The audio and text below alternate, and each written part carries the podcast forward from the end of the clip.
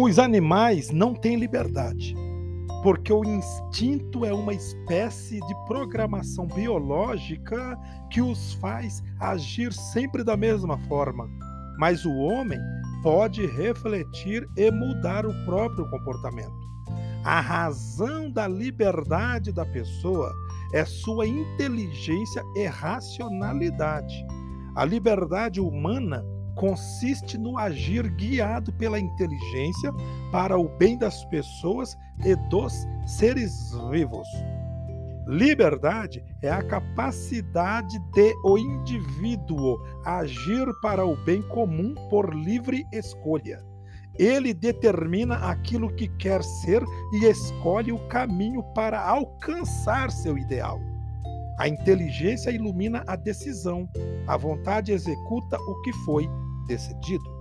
No entanto, há muitas limitações para a liberdade, de ordem física, econômica, psicológica e social. A liberdade é qualidade essencial da pessoa humana. Ela pode ser maior ou menor, dependendo dos condicionamentos a que está sujeita.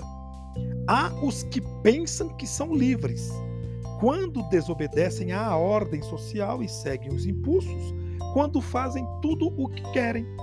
Isto não é liberdade, mas libertinagem. A verdadeira liberdade possibilita ao homem desapegar-se de muitas coisas para ser senhor de si, escolher o caminho do bem e seguir por ele.